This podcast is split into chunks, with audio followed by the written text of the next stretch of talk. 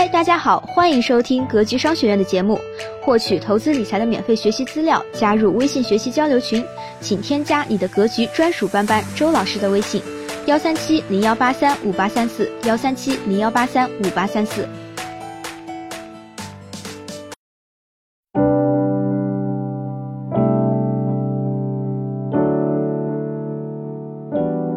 月薪多少钱才能给你想要的安全感？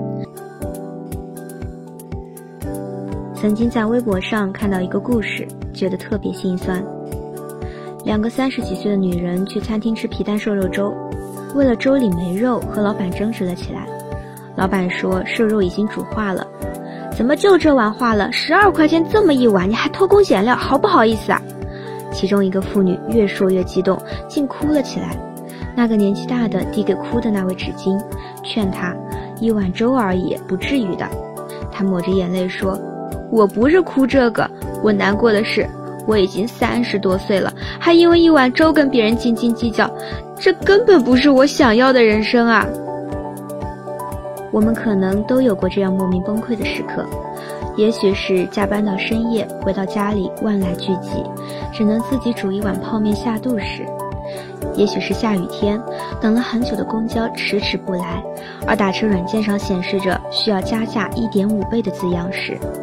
也许是父母打电话给你，絮絮叨叨一些家长里短，而你才想起自己为了工作已经很久没能回家时，情绪太多，出口太少，于是终于在眼泪中爆发。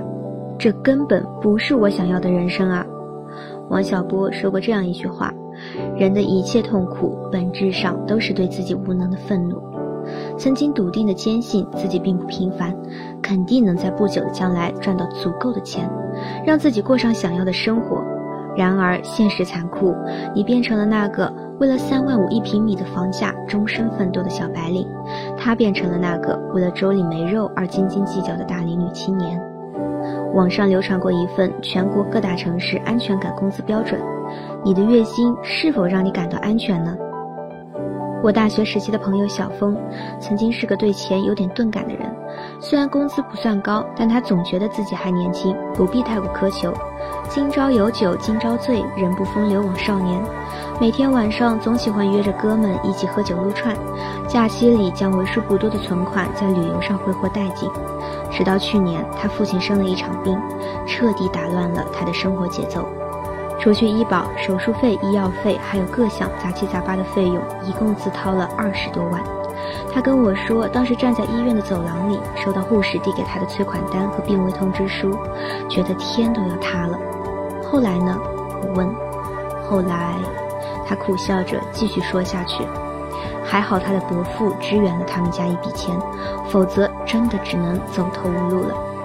看到躺在病床上瘦得不成人样的父亲，他第一次意识到。哪有什么岁月静好，活在当下？父母已日渐衰老，而自己还没混出个名堂，他觉得自己太无能了。自从那件事发生后，他变了很多。他不再满足于那份稳定的工作，下班开始花很多时间学习充电。他推掉了许多社交酒局，偶尔去外面吃饭都一定要网上找找有没有优惠券。他开始精打细算花出去的每一分钱，而不是像从前一样挥霍无度。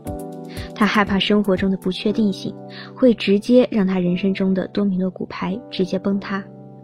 人生中每个人都要面对无可避免的灾难、疾病、意外，他们往往来势汹汹，不给你思考缓冲的时间。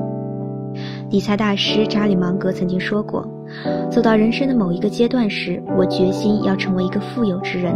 这并不是因为爱钱的缘故，而是为了追求那份独立自主的感觉。而只有足够的钱，才能让你抵抗更大的风险，给你相对的安全感。这个时代，焦虑几乎成了一种惯性。居高不下的房价、物价所带来的压力，让我们不敢停下来享受岁月静好。”还没还完的房贷、孩子的教育经费、养老金，像三架并行的马车，注定不停地碾压我们的人生。那么，要怎么做才能提高自己的安全感？一，将安全感寄托在自己身上。很多人喜欢将安全感寄托在另一半身上，但人心易变，很多时候将安全感寄托在自己身上才是不变的真理。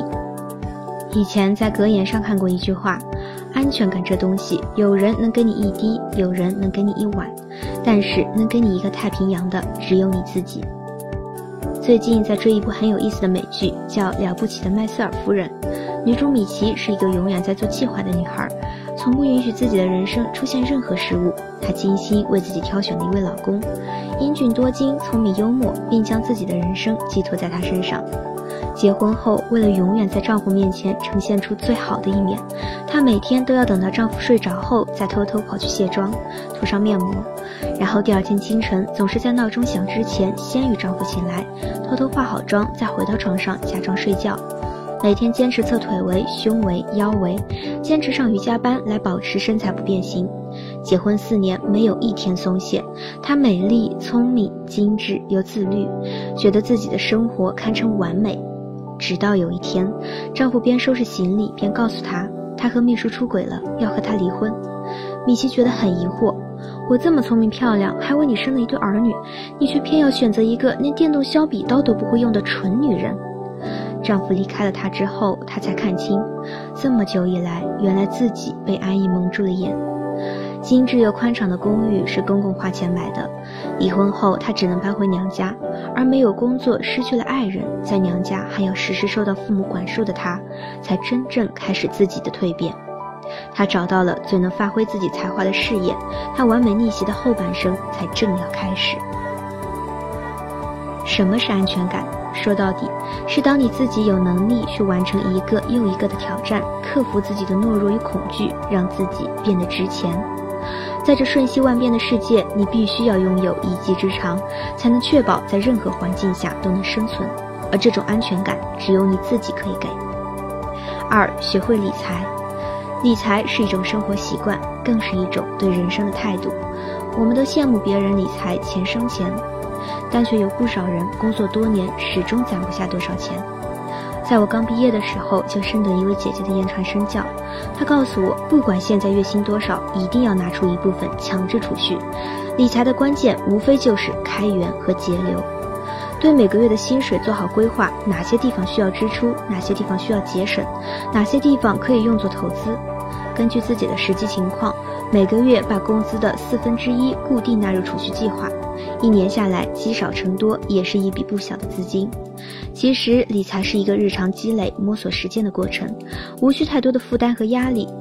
许多人借助理财规划实现了自己的人生目标，而那种理财的意识和习惯，正是我们需要学习的。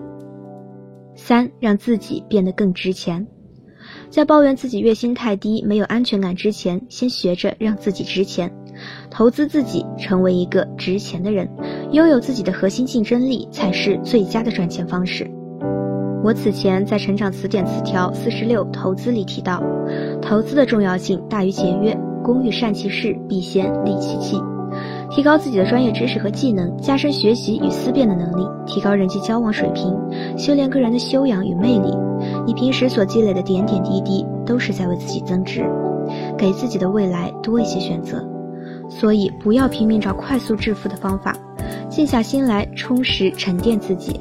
从平日开始，学会让自己的每一分钟更值钱，不断的投资自己，不断提高职场技能，才能给自己最大的安全感。朋友圈曾经流传着这样一段话。想来想去，还是努力赚钱更靠谱。不然心情不好时，只能买两瓶啤酒、一袋鸡爪子，在路边嗷嗷的哭。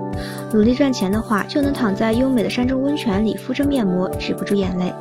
就像毛姆在《人性的枷锁》中说的那样，人追求的当然不是财富，但必要有足以维持尊严的生活，使自己能够不受阻扰的工作，能够慷慨，能够爽朗，能够独立。我们追求经济独立，钱不是最终的目标，钱所带来的自由选择的权利才是。愿我们不论何时何地，都能活出最有安全感的自己。希望今天的分享能给您带来收获。好了，本期的分享就是这些。了解更多系统的投资理财课程，获取免费学习资料，加入微信学习交流群，请添加你的格局专属班主任周老师的微信。幺三七零幺八三五八三四，幺三七零幺八三五八三四，咱们下期节目再见。